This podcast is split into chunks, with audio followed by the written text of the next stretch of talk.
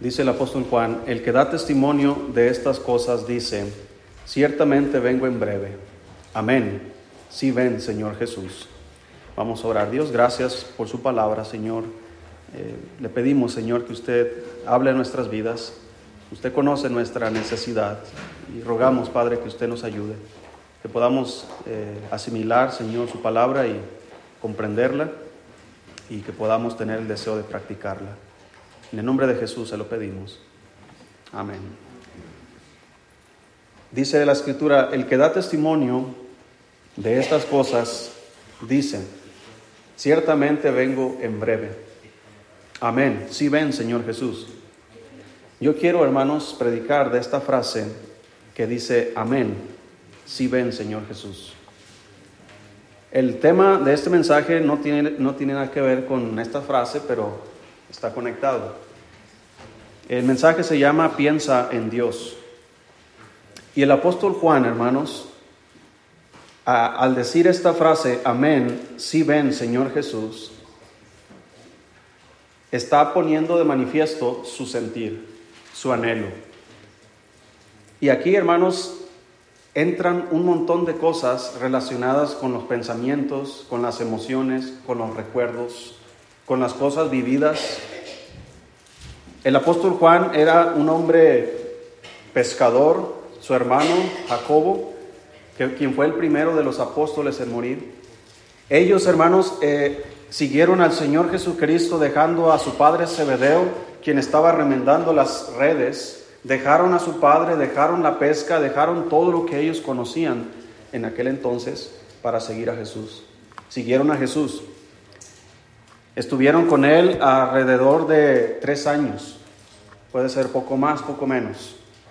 Con él estuvieron visitando lugares, predicando el Evangelio, dormían en, en este lugar, dormían en este otro lugar, cenaban con Jesucristo, comían con Jesucristo, descansaban con Jesucristo, predicaban con Jesucristo, observaban a Jesucristo, escuchaban a Jesucristo veían los milagros de Jesucristo. Hermanos, ese tiempo que el apóstol Juan estuvo con Jesucristo, estuvo empapado de Jesucristo. Hermanos, hay un, pasaje en, en, Proverbios que dice, el que anda con sabios, sabio será. ¿Verdad que sí? Ahora, ¿en quién se convierte un hombre que siempre anda con Jesús? ¿En quién se convierte? Un hombre que siempre anda con Jesús, que siempre estuvo con Jesús cuando predicaba, cuando sanaba a las personas, cuando alimentaba a los hambrientos, cuando estaban en, el mar, en la barca, cuando las olas, hermanos, hundían la barca, ellos estaban ahí con Jesucristo. Ellos vieron a Jesucristo caminar sobre las aguas, ellos vieron a Jesucristo derramar su sangre en la cruz. El apóstol Juan vio a Jesucristo, es más, no vio a Jesucristo en la tumba, sino que entró y solamente vio los lienzos puestos ahí. Él vio a Jesucristo cuando se apareció en el aposento alto. Él vio a Jesucristo cuando fue alzado al cielo y le cubrieron las nubes. Después de ahí, estamos hablando de muchos años después, que el apóstol Juan predicaba a Cristo por las calles, de un lugar a otro como el Señor les había enseñado. Y por predicar su fe fue encarcelado y llevado cautivo a una isla que se llama Patmos. Ahí fue encarcelado por muchos años. Ahí escribió estas cosas. ¿Qué puede pensar un hombre solo, donde ya no están sus hermanos amados? Ya no están sus hermanos a los que él había ganado para Cristo no hay una iglesia en Patmos. No hay un lugar donde podamos reunir, donde se podía reunir y cantar las alabanzas al Señor. No había un lugar donde podía congregarse con la iglesia. Ahí está solitario en una isla, encarcelado, maltratado. ¿Qué puede pensar un hombre en esas condiciones? Solamente hay dos maneras. Una de ellas es, o te vuelves loco o la otra es, comienza a surgir en tu corazón un anhelo de volver a ver a aquella persona con la que tanto conviviste. ¿Tú crees, hermano, que cuando él dijo, amén, sí ven, Señor Jesús, no estaba mostrando qué tanto deseaba ver a Jesús otra vez? Mire, ¿cuántos de ustedes, hermanos, que han perdido un ser amado, que está en el cielo, no tienen anhelo de volver a verlo? ¿Sí? No tienen deseo de volver a verlo. Ahora, yo no sé, aquellos parientes, hermanos, que, que, no se arrepintieron de sus pecados, yo no le puedo mentir y decir, a lo mejor va a estar en el cielo. Si no se arrepintió, ni modo, hermanos, nuestros parientes están en el infierno y jamás los volveremos a ver. Pero aquellos que sí se arrepintieron, que creyeron en Jesucristo para salvación, hermanos, tenemos la promesa de que les volveremos a ver. Y hay un anhelo. Yo estoy seguro aquí las hermanas viudas que tienen recuerdos de su esposo, ¿verdad? Tienen las fotos de su esposo, tienen los recuerdos, eh, las vivencias, la convivencia, el ambiente del hogar, aún aquellos días malos cuando había problemas en el matrimonio, lo tienen bien presente. ¿Verdad? Aquellas cosas buenas que vivieron, los viajes que hicieron, los hijos que tuvieron, la familia que formaron, la casa que construyeron. ¿Cuántos recuerdos puede tener una mujer anciana? ¿Sí me explico? ¿Cuántos recuerdos podrán tener los hijos de aquellos hijos huérfanos que ya no tienen a sus padres? Ahora imagina cuántos recuerdos no tendría el apóstol Juan al decir estas palabras.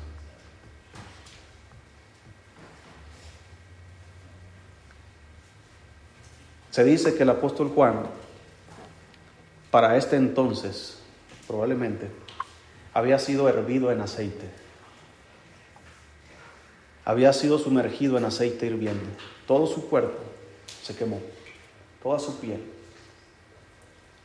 Y con esa condición, si es así, en el tiempo que coincidió la escritura de Apocalipsis, en esa condición de soledad, de cautiverio y de salud, Él tiene un anhelo. Él no está diciendo, Señor, sáname. Él no está diciendo, Señor, líbrame. Él no está diciendo, simplemente está diciendo, amén, sí ven, Señor Jesús. Hermano, no importa, no importa la situación en la que estamos atravesando, no importa la condición en la que estamos, sea física, financiera, eh, mental, emocional, no importa, hermano, nuestra condición. Cuando Cristo venga, las cosas van a estar mejor. ¿No tiene usted ese anhelo? ¿O está conforme y contento con la vida que usted lleva? Mire, yo no estoy conforme con mi cristianismo. Yo no estoy conforme ni estoy de acuerdo conmigo mismo de la vida que yo estoy llevando.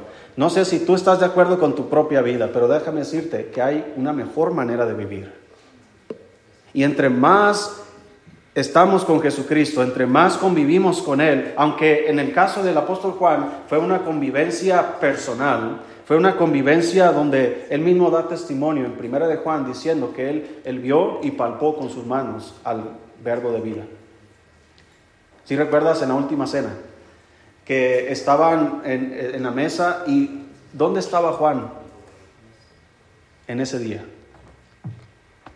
Estaba en el pecho del Señor Jesucristo. Estaba recargado en su hombro. Qué escena tan más con mucha paz. ¿No se sienten así nuestros hijos, hermanos, cuando los tenemos abrazados, cuando ellos lloran y se recargan en el, en el brazo de su madre? ¿Verdad? Cuando usted estaba en problemas y iba con sus padres y sus padres lo abrazaban. No, usted, hermano, no se imagina la paz que un niño tiene cuando su madre lo abraza. Se siente seguro. ¿Cómo crees que se sentía el apóstol Juan cuando estaba recargado en el pecho de Jesucristo? Mira, aunque no físicamente, pero sí, hermanos, espiritualmente, nosotros también podemos recargarnos en el pecho de nuestro Señor Jesucristo. ¿Sabes cuándo? Cuando pensamos en Él. ¿Cómo piensas tú? ¿Qué piensas tú? ¿En quién piensas? ¿En qué ocupas tu mente?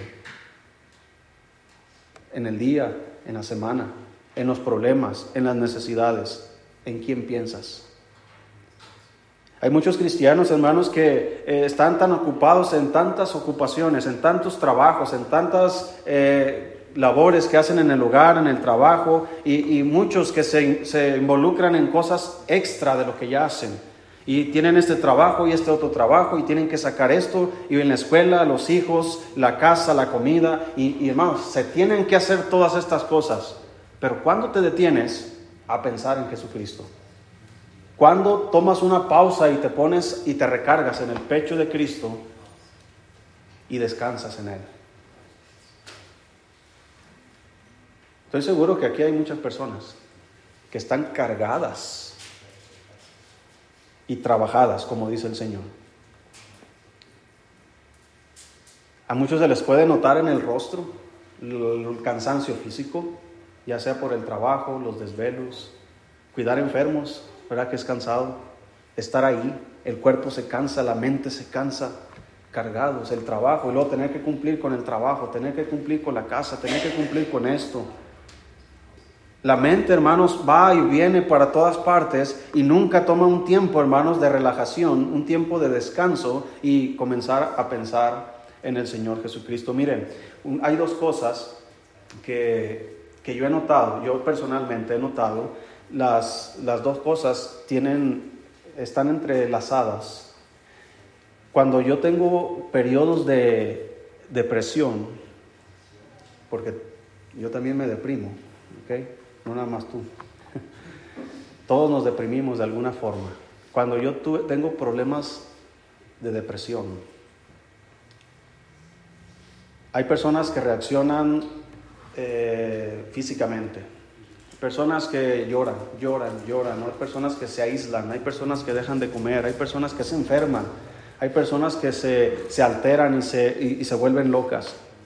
Hay otras personas, hermanos, como en mi caso, yo tomo dos cosas y si te sirve a ti el consejo, ¿verdad? Tómalo. Pero cuando yo tengo un periodo de, en mi alma hay una agitación de pensamientos, de emociones y preocupaciones por la iglesia, por esto, por aquello, por esta familia y por, y por las necesidades de mi hogar y por la salud de, de mi familia y todas estas cosas se mezclan. Lo que yo hago, hermanos, yo me siento, yo dejo de hacer todo lo que estoy haciendo, no importa cuán importante sea, yo me siento. Y hago lo que hace Juan. Yo me pongo a pensar, ¿cómo va a estar mi vida cuando Cristo esté aquí? Piense por un momento. Si Cristo viene este día, Todas nuestras preocupaciones, ansiedades, problemas, enfermedades se terminan para siempre. Para siempre, hermanos. No es un descanso donde el Señor viene y ahí luego nos vemos. El Señor viene y vamos a estar para siempre con Él. Pero hermanos, en lo que Él viene y hace esto, ¿qué hago? La Biblia dice, hermanos, no lo busques, pero la Biblia dice en el libro de Colosenses, dice que debemos nosotros eh, vamos a buscarlo para que lo lea bien. Y ahí viene la segunda cosa que yo hago. Colosenses.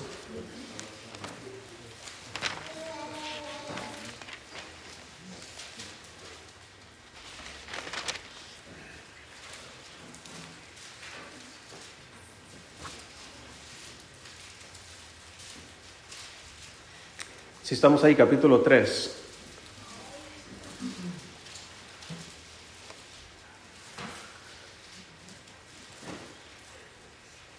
versículo 16. ¿Si la tiene? Dice, la palabra de Cristo more en abundancia en vosotros, enseñándoos y exhortándoos unos a otros en toda sabiduría. ¿Qué dice enseguida, hermanos? Cantando con gracia en vuestros corazones al Señor, con salmos e himnos y cánticos espirituales. La pura música, hermanos, la pura música sin letra, sin tú cantar nada de letra, solamente producir música o escuchar música es como un alivio a tu alma. Ahorita lo vamos a ver más específicamente. Así que cuando yo tengo este conflicto en mi mente, en mis emociones, yo me siento, abro mi Biblia, leo unos pasajes, agarro mi guitarra y comienzo a tocar, comienzo a cantar. ¿Y sabes qué pasa, hermano? Sientes un alivio, sientes una paz que no puedes explicar. Y mientras cantas, mientras alabas al Señor, estás pensando en su misericordia, en su gracia, en su cuidado, en su provisión, y nada de lo que te altera ahorita te estará alterando después. ¿Por qué? Porque el Señor va, va a cambiar tu mente, va a cambiar tu emoción, va a cambiar, hermano, tu circunstancia. Así que, ¿sabes qué es lo que hace, hermano, una persona que está, eh, un ejemplo, un borracho? Está ahí tres, tres compadres ahí, llorando, sacando sus penas. ¿Qué tienen de ambiente para sacar sus penas? Tienen música, ¿verdad que sí? Pero esa música, hermanos, que ellos tienen, en lugar de aliviar sus penas, ¿sabes qué hace? Parece como que las eleva, como que las hace más feas las penas. Y hay una mezcla de emociones, de pensamientos, donde el compadre le dice al otro compadre, eh, una vez estaban dos ahí diciendo, mira compadre, un coyote, y le dice, no, es un perro. No, compadre, es un coyote, y se comenzaron a pelear. Borrachos, se golpearon y se dejaron de hablar por un tiempo. A los años se, vieron, ah, compadre, ¿te acuerdas? Cuando nos peleamos por el coyote. No, compadre, era un perro. Y se volvieron a pelear.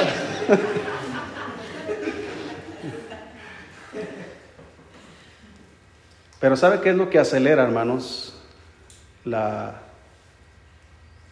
la ansiedad, la depresión, el problema, tu preocupación, lo haces más grande, hermano, cuando piensas en Él. No en Dios, en el problema. Piensas, si es un problema económico, piensas, ¿cómo voy a pagar esto? ¿Cómo le voy a hacer aquí? ¿De dónde voy a sacar? Y comienzas a pensar, y en lugar de que tu mente se dirija hacia Dios, comienzas a buscar soluciones por otros lugares.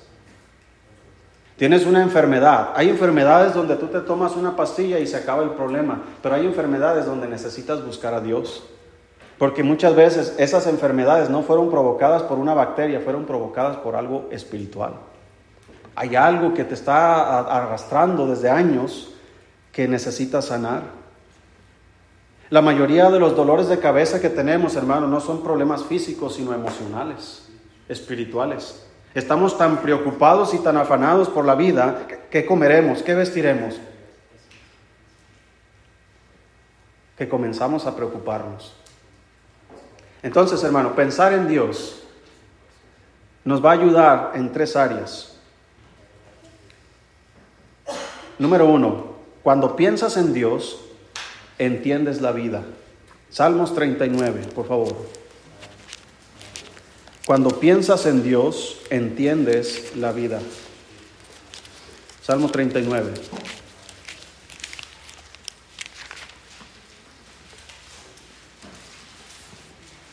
Hay muchas, hermanos, muchos de nosotros no entendemos muchas cosas de la vida, más lo que hemos vivido, pero hay situaciones, hermanos, donde no tenemos nosotros control. Cuando pensamos en Dios, vamos a entender esas partes donde nosotros no tenemos control. No sé dónde escuché esta frase que decía, si el problema tiene solución, ¿por qué te preocupas? Y si no tiene solución, ¿por qué te preocupas?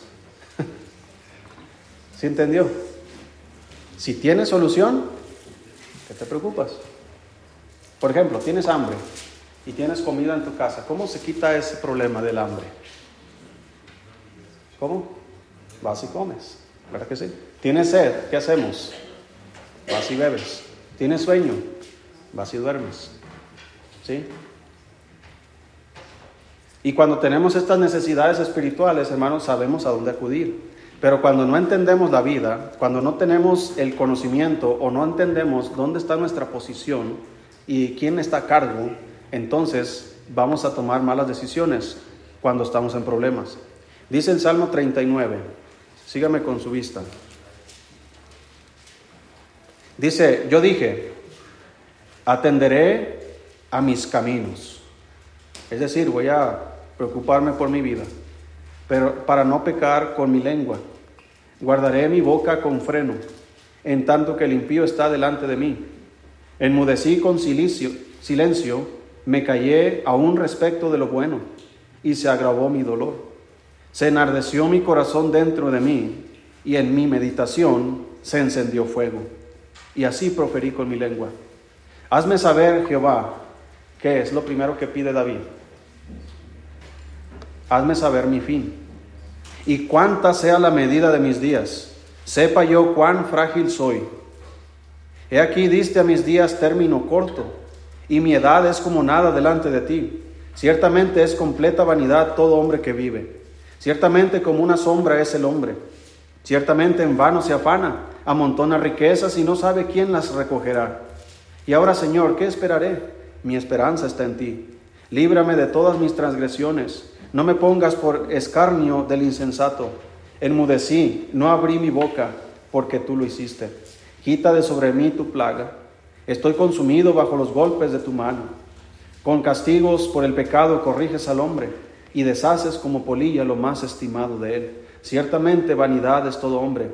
Oye mi oración, oh Jehová, y escucha mi clamor no calles ante mis lágrimas, porque forastero soy para ti y advenedizo como todos mis padres. Déjame y tomaré fuerzas antes que vaya y perezca. Mira, hermano, muchos de nosotros tenemos este problema. Pensamos que tenemos una vida por delante. Ah, soy joven, tengo 30 años, 35 años, ¿verdad? Otros dirán, tengo 18 años, tengo toda una vida por delante, ¿verdad? Planes de boda y, tantas cosas por delante.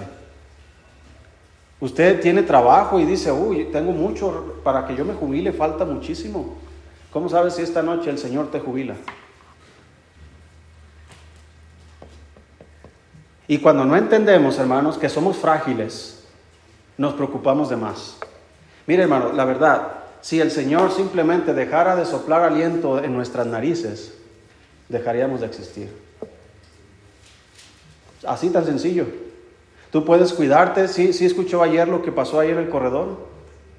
Que, mataron a estos eh, hombres malos y aparte mataron a gente inocente. Esa balacera, donde usted pudo haber estado ahí. Así que usted acostumbra ir a los bazares y pudo haber estado ahí, usted pudo haber estado en, medio entre, entre eh, el, el policía y el delincuente. ¿Cuán frágil es nuestra vida? Usted puede ir manejando y cuidar todas las reglas de tránsito, pero hermanos, ahí mismo, un ataque al corazón, usted se descontrola y usted pierde su vida y tal vez los que vengan con usted. Una llanta ponchada en medio de la carretera, hermanos, usted puede perder su vida. Un pedazo de comida se le puede atravesar en su tráquea. Un resbalón y una caída y se golpea en la cabeza. hermano, qué frágiles somos. Qué frágiles somos. Nuestra vida, hermanos, es como la neblina que, que, ahorita es y en la tarde se desvanece. Es como la flor, hermanos, que crece en la mañana y en la tarde se seca. Cuando entendemos lo frágiles que somos, hermanos, vamos a poder entender quién es el que nos sostiene. ¿Por qué sigo aquí? ¿Por qué me levanté esta mañana? ¿Por qué otros murieron y yo sigo vivo? ¿Por qué yo sigo teniendo salud, aunque tenga algunas complicaciones? ¿Por qué yo tengo este, esta vida? ¿Por qué tengo mi familia? ¿Por qué tengo trabajo? ¿Por qué todavía tengo alimento en mi casa cuando hay países donde hay mucha pobreza? Entonces, cuando tú entiendes esto, hermano, tú vas a poder acreditarle a Dios todas las bendiciones que tú tienes. Tú estás aquí por Él. Sigues vivo por Él. Tienes tu familia por Él. Entonces, cuando tú piensas en estas cosas, en lugar de enorgullecerte, de decir, por mí, como dijo Nabucodonosor, por mí tengo este reino, tú vas a poder dar gloria a Dios por lo que tienes. Pensar en Dios, hermano, te hace entender la vida. Te hace entender que no eres tú quien produce, sino que es Dios a través de ti que produce. Vas a entender que la riqueza que tú tienes es Dios quien te dio la habilidad para hacer las riquezas. Si tú tienes algún don o alguna habilidad, fue por medio del Espíritu Santo que lo tienes. Si tú estás en esta iglesia es porque el Espíritu Santo te trajo aquí. Si tú fuiste salvo es porque el Señor Jesucristo, a través de algún predicador, te llevó el Evangelio. Si tú estás con vida es porque el Señor te guarda. Pero entiende, hermano, que somos frágiles. Así que cuando usted salga esta mañana, eh, eh, eh, cada mañana a su trabajo y usted entendiendo los peligros y los riesgos que hay, usted encomiende su alma al Señor y haga el bien, como dice la palabra de Dios. Y todo lo que pase dependerá del Señor. Cuando piensas en Dios, entiendes la vida.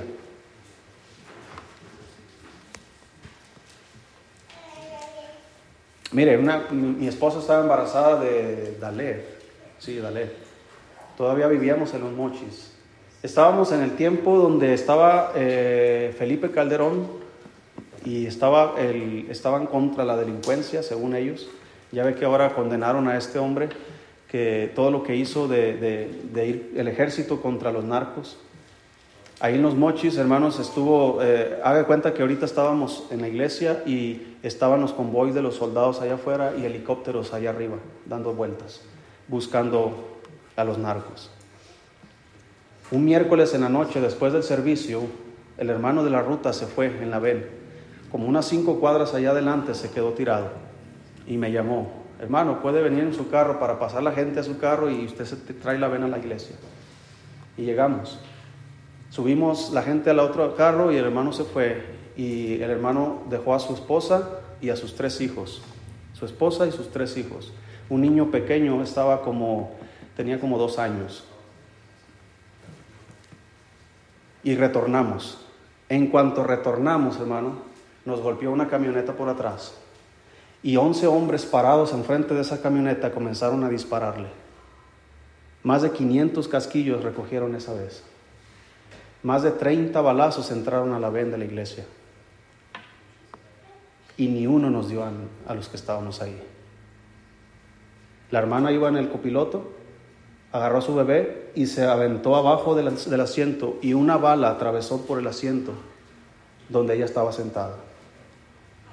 Su hija al día siguiente revisamos y traía los pelos quemados aquí. Esa bala que había atravesado ese asiento, esa niña estaba detrás y la bala le pasó arriba de la cabeza. Esa bala atravesó y pegó enfrente del tablero. Cuando, empezaron los balazos, yo me quise agachar hacia ese lado del tablero, pero la codera del asiento me regresó. Nada más los pedazos de plástico del tablero me pegaron en la cara y tenía sangre por toda la cara. ¿No cree que es verdad cuando dice el ángel de Jehová campa alrededor de los que le temen?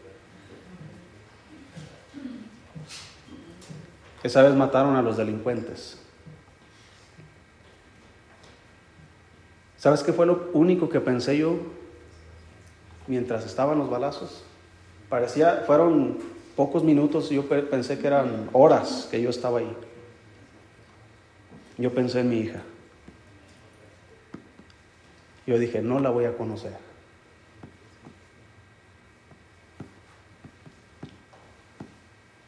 Así que agarré el volante y le metí el acelerador.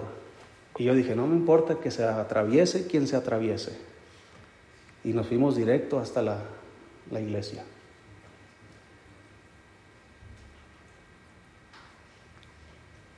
Nuestra vida es muy frágil. Así que si tú piensas, hermano, que por tu propia fuerza estás aquí, no entiendes la vida. No entiendes realmente quién es Dios.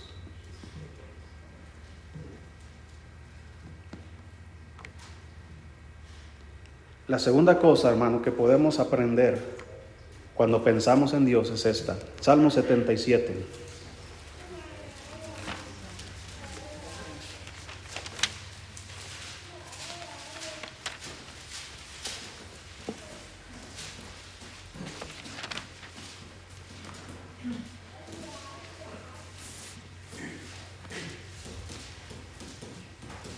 Sí, estamos ahí, hermano.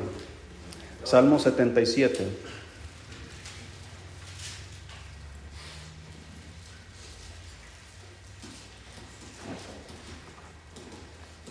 Dice la Biblia, con mi voz clamé a Dios. A Dios clamé y Él me escuchará. Al Señor busqué en el día de mi angustia. Alzaba a Él mis manos de noche, sin descanso. Mi alma rehusaba consuelo me acordaba de Dios y me conmovía. Me quejaba y ¿qué pasaba? Desmayaba mi espíritu. No me dejabas pegar los ojos. Estaba yo quebrantado y no hablaba. Consideraba los días desde el principio, los años de los siglos. Me acordaba de mis cánticos de noche. Meditaba en mi corazón y mi espíritu inquiría. Vea lo que, lo que él pensaba. ¿Desechará el Señor para siempre? ¿Y no volverá más a hacernos propicio? ¿Ha cesado para siempre su misericordia? ¿Se ha acabado perpetuamente su promesa? ¿Ha olvidado Dios el tener misericordia? ¿Ha encerrado con ira sus piedades? Fíjese lo que está pensando y lo dice, dije, enfermedad mía es esta. Traeré pues a la memoria los años de la diestra del Altísimo. Me acordaré de las obras de Gah. Sí, haré yo memoria de tus maravillas antiguas. Meditaré en todas tus obras y hablaré de tus hechos. Oh Dios, santo es tu camino. ¿Qué Dios es grande como nuestro Dios? Tú eres el Dios que hace maravillas. Hiciste notorio en los pueblos tu poder. Con tu brazo redimiste a tu pueblo, a los hijos de Jacob y de José. Hermanos, cuando este hombre, este salmista, está pensando en sus, en sus eh, problemas, cuando está pensando en su necesidad, es pura queja. Pura queja tras queja, tras queja, tras queja. Él mismo reconoce que enfermo estoy. Y no es una enfermedad física, sino es una enfermedad mental. Preguntándose, ¿Dios todavía me perdonará? ¿Dios todavía me ayudará? ¿Qué es lo que pensamos cuando andamos así? Exactamente lo mismo. Dios, ¿por qué no me ayudas? Dios, ¿por qué? Y luego dice él, mejor me puse a pensar y a meditar en las obras antiguas, en lo que Dios ya ha hecho por mí. ¿Y sabes qué comenzó a hacer, hermanos? Dice ahí en el versículo 13, oh Dios, santo es tu camino. ¿Qué Dios es grande como nuestro Dios? Tú eres el Dios que hace qué? Maravillas. Hermanos, cuando tú recuerdas lo que Dios ya ha hecho por ti, vas a tener confianza de que Él te sigue sosteniendo hoy. Cuando tú sabes que Dios te ha, te ha suplido tus necesidades el día de ayer, tú sabes que Dios seguirá supliéndote el día de hoy.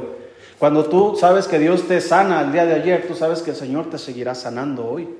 Cuando Él te protege ayer, Él te protegerá hoy. ¿Por qué? Porque grande es su camino. ¿Por qué? Porque dice ahí que Dios como nuestro Dios. Hermano, dígame, ¿qué Dios hay como nuestro Dios? ¿Quién se puede comparar a Jesucristo? ¿Quién de todos los dioses, entre comillas, que existe, se reúne con su pueblo cada vez que se reúne su pueblo? ¿Quién? ¿Dónde está Baal? ¿Quién le adora hoy? ¿Dónde está su pueblo? ¿Baal se junta con su pueblo y los bendice? ¿Verdad que no? Pero nuestro Dios está con nosotros. ¿Qué Dios hay como nuestro Dios? ¿Qué hay como Jesucristo? No hay nada que se le pueda comparar. No existe ningún hombre, porque Jesucristo es hombre. No existe ningún hombre que se compare con Jesucristo. Y no existe ningún Dios, porque Jesucristo es Dios, que se compare con Él. Así que tienes dos formas de pensamiento cuando estás en problemas. Un pensamiento enfermo donde nada más te quejas y piensas en lo mal que estás o piensas en Dios. Piensas en lo bien que Él puede dar tu vida, en cómo Él puede guiarte, cómo Él puede proveerte, cómo Él puede cuidarte, cómo Él puede sanarte. Entonces cuando tú cambias de pensamiento y en lugar de pensar en tus desgracias, en tus penas y meterte en tu depresión y meterte en tu ansiedad, en tu preocupación, te metes a la palabra y comienzas a ver lo que Dios ha hecho por ti y lo que es capaz de hacer terminarás alabando a Dios. Tal vez tu problema sigue ahí, tu enfermedad sigue ahí, pero tu mentalidad ha cambiado. Tu vida ha cambiado. Ahora puedes levantarte, hermano. Mira, ¿recuerdas cuando Goliat peleó contra el pueblo de Israel? Que estaba Saúl. Fíjate cómo lo describe la Biblia a Saúl. Saúl era un hombre grande. Dice que sobresalía de todos los demás. Un hombre fuerte tenía su armadura.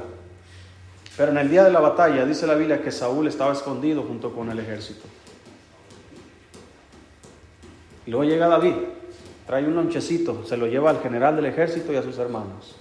Y escucha lo que ese hombre, el, el, Goliat, está diciendo de Israel y lo que está diciendo de Dios. ¿Sabes cuál es el pensamiento que tiene David de Dios? No vamos a ir a la historia, pero cuando David le dice a Goliat, mira, tú vienes a mí con, con palos, con espada, con jabalina, pero yo vengo a ti en el nombre de Jehová de los ejércitos.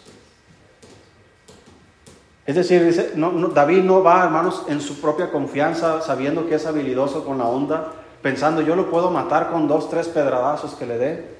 Yo puedo matarlo fácil porque ya he matado osos, ya he matado leones, he matado eh, lobos y, y, yo puedo matar a este hombre. Hermanos, David sabe en quién confía, David sabe quién le puede ayudar, David sabe, hermanos, en quién cree y él va y enfrenta a Goliat pensando quién está a su lado. Así que cuando tú enfrentas tus problemas, ¿en quién piensas? ¿Quién está a tu lado?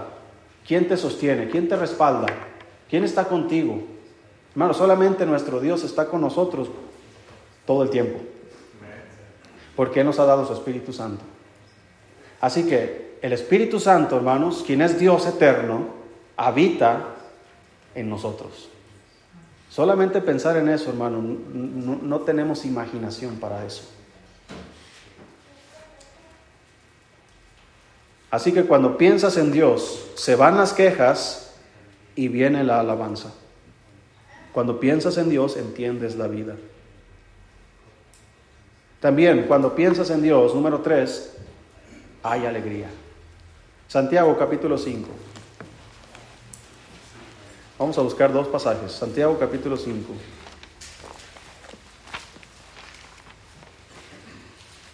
¿Ha visto usted, hermano, aún a un cristiano contento? ¿Cómo lo observa usted a ese cristiano contento? Mire, observe a los que van saliendo de su trabajo el día de paga. Obsérvelos. ¿Cómo salen? Ahí en la planta, ahí cuando, no sé cómo les pagan ahí, ¿verdad? Pero eh, salen, ¿cómo salen? ¿Cómo entran el primer día de la quincena? al trabajo. ¿Cómo va su esposo? Va arrastrando las botas, ¿verdad? Y no, quiero ir. Pero ¿cómo viene el día de paga? Como si viniera descalzo, ¿verdad? Contento, ¿por qué? Porque ya, ya viene con, con, sostén para la casa, ¿verdad? Ya, ah, ya va pensando en, ahorita voy a ir con mi esposa a comprar mandado, vamos a comprarle pañales a la bebé, vamos a ir. Y el último día de la quincena, ¿cómo, cómo piensa? O tres días antes, Híjole, ya no hay nada. Y todavía faltan tres días de, para que me paguen. No va con mucho ánimo, ¿verdad? Esos tres días. ¿Cómo, cómo andan los, los trabajadores que hay uno? No, es que no vino. Necesito hablar con él porque ya salió de vacaciones, me lo dijo ayer. Salió de vacaciones y no lo estoy viendo aquí. Entonces, eh, sale de vacaciones, vacaciones pagadas. Me dijo que agarró todo el mes. Imagínese un mes sin ir al trabajo pagado. ¿Cuántos quisieran eso? Hay unos que dicen, no, yo no aguanto tanto a mi mujer. no, yo no aguanto tanto a los niños en la casa. Mire, cuando hay gozo, se nota. Se puede ver en la expresión facial, se puede ver en la actitud, se puede ver en esto que dice aquí. Santiago 5, versículo 13. Dice, ¿está alguno, Santiago 5:13, ¿está alguno entre vosotros afligido? ¿Qué dice la Biblia? Es decir, ponte a platicar con Dios, Él te puede ayudar. ¿Está alguno alegre? ¿Qué dice, hermanos? Cante alabanzas. Cuando usted ve a alguien tarareando una música, ya sea alguien que ni siquiera es cristiano, se ve que está contento, ¿sabes cómo anda? Cantando, tarareando. Usted va saliendo del trabajo con su mochilita, sin lonche, pero con un cheque. ¿Cómo viene? ¿Cómo viene el hermano Beto? Viene brincando, ¿verdad? Como ese Pepe Lepú. Así viene brincando. ¿Cómo cree que andas este, estos dos jóvenes que se quieren casar? ¿Eh? No viene uno a la reunión de jóvenes y el otro sí, ¿sabe cómo está? Se le nota que está ahí como, ah, no tiene caso venir. ¿Por qué? Porque no está la persona que le agrada. Está uno contento, cante alabanzas. Por eso yo le dije ahorita, hermano, cuando yo estoy pasando un periodo de tristeza, donde hay muchas cosas en la mente, yo me pongo a cantar porque funciona. Yo agarro mi guitarra. A mí me encanta tocar mi guitarra. Y la agarro. Mi esposa ya anda trapeando, barriendo, yo con mi guitarra. ¿Verdad? Le pongo ambiente para que ella lo haga.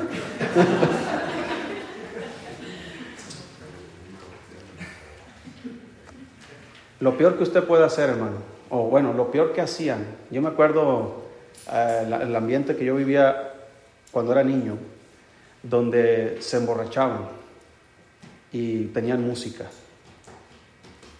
y aliviaban sus penas, según ellos. Lo peor que tú puedes hacer es como dice la Biblia, que el, no sé si lo voy a decir bien, pero dice la Biblia que el mensajero, no sé, el eh, mensajero infiel o algo así dice la Biblia, es como el humo a los ojos. Cantar, cuando usted está triste, hablando en el mundo, ¿sí? la música del mundo, cuando la gente hace eso allá afuera, hermanos, que tiene tristeza, acaba de romper con el novio, acaba de tener un problema matrimonial, se divorció, lo que sea, y ellos van, van a la cantina, van a un lugar donde hay música, se emborrachan con ese tipo de música y muchos de ellos se suicidan. Porque eso es como el humo a los ojos. O hay otra frase que dice como el vinagre a los dientes. Por eso el Señor dice, mira, ¿está alguno afligido? ¿Qué tienes que hacer? Haga oración. Habla con Dios, porque Él conoce tu necesidad, Él conoce tu problema, y si no hablas con Él no vas a mejorar. Ok, ya Dios te habló, ya Dios arreglaste con Dios, ya Dios te animó, te sanó, te proveyó lo que haya hecho Dios en tu vida. Ahora estás contento, ¿qué tienes que hacer? Cante alabanzas. Muéstrale a tu familia que estás contento, muéstrale a tus, a tus hijos, muéstrale en, tu, en, tu, trabajo que estás contento, muéstrale a los demás que te rodean que Dios está contigo, que Dios te ha bendecido, que Dios te ha cuidado te ha protegido. Muéstralo. ¿De qué manera? Ahora, no te vas a poner a cantar en la calle, pero se nota, hermano, cuando estamos contentos. Mira lo que dice el Salmo 104.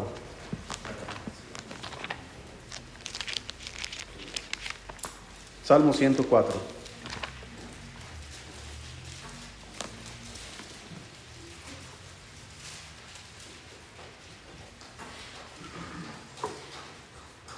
Cuando el bote de café en casa comienza a bajarse, hermano, mi ánimo comienza a bajarse también. así. De repente llega un buen samaritano y nos regala un botezote así y el ánimo vuelve otra vez. Yo creo, hermano, que Dios hizo el café para animar a los pastores. ¿Verdad? Y es Dios, porque fue Dios quien hizo el café. Sí sabía eso, ¿verdad? Dice Salmo 104, 33. ¿Sí está ahí? 104, 33.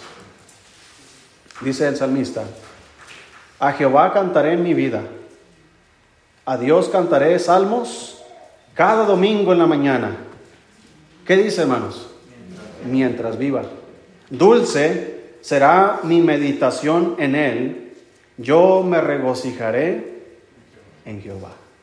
Hermano, si no meditas en Dios, no te regocijas en Dios. Si no meditas quién es Dios, quién es Jesucristo, qué ha hecho Él por ti, qué está haciendo Él ahora por ti, qué promesas nos ha dado, si no, como el apóstol Juan eh, está escuchando, escribiendo el Apocalipsis, todo lo que va a suceder, las promesas de Dios, y Dios le dice en el último capítulo, aquí yo vengo pronto y mi galardón conmigo y etcétera, etcétera. Y el que da testimonio de estas cosas dice, ciertamente vengo en breve. ¿Y cuál es la expresión de Juan? Amén. Lo primero que dice. Que así sea. Y luego dice, sí, ven, Señor Jesús. Eso es lo que tú y yo diríamos si pensamos en Dios más seguido. A mi Dios cantaré salmos mientras viva. Hermano, fuimos creados para adorar a Dios.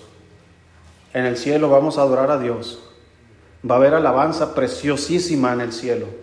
Si la alabanza aquí en la tierra es preciosa, cuando los instrumentos se ejecutan correctamente y se toca bien la música y se entona bien los himnos, se escucha precioso. Yo sé que no todos tenemos bonita voz, ¿verdad? Pero en el cielo, hermanos, yo creo que Dios nos va a dar una bonita voz allá. Todos vamos a cantar. Una vez escuché un coro en, un video de, eran coreanos, no sé si eran más de 500 personas paradas en una plataforma cantando. Hermano, se escuchaba precioso. ¿Cómo cree que se escuchará en el cielo? Con los miles y millones de salvos que habrá allá. Yo no sé, pero yo le voy a decir, si Dios me lo permite, que me, dé una trompeta de oro, que yo pueda tocar. No sé, hermana Lisa, usted una flauta de oro. ¿Verdad? Que Dios nos permita tocar allá en el cielo más bonito. A veces yo me canso y allá en el cielo no me voy a cansar. Hermanos, fuimos criados para adorar a Dios.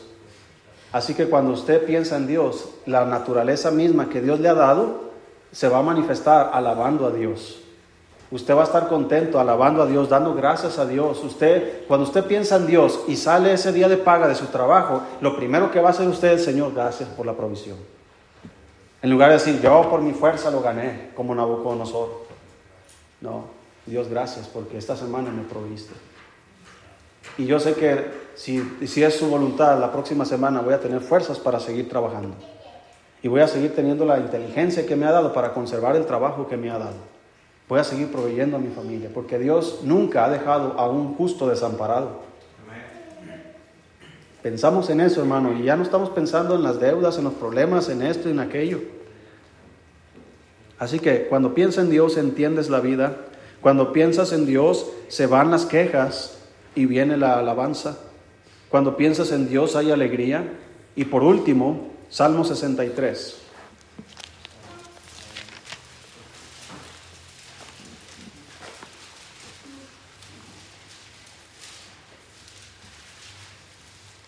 Salmo 63. Cuando piensas en Dios, Él se convierte en tu más grande anhelo.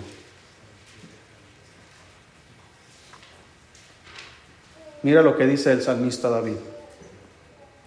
Este salmo, hermano, para que conozca un poco el contexto, este salmo es cuando Absalón, su hijo, se levanta, le quita el trono y David sale huyendo. Dice la Biblia que iba subiendo la cuesta de los olivos descalzo y iba subiendo llorando y todos los que iban con él iban llorando con él.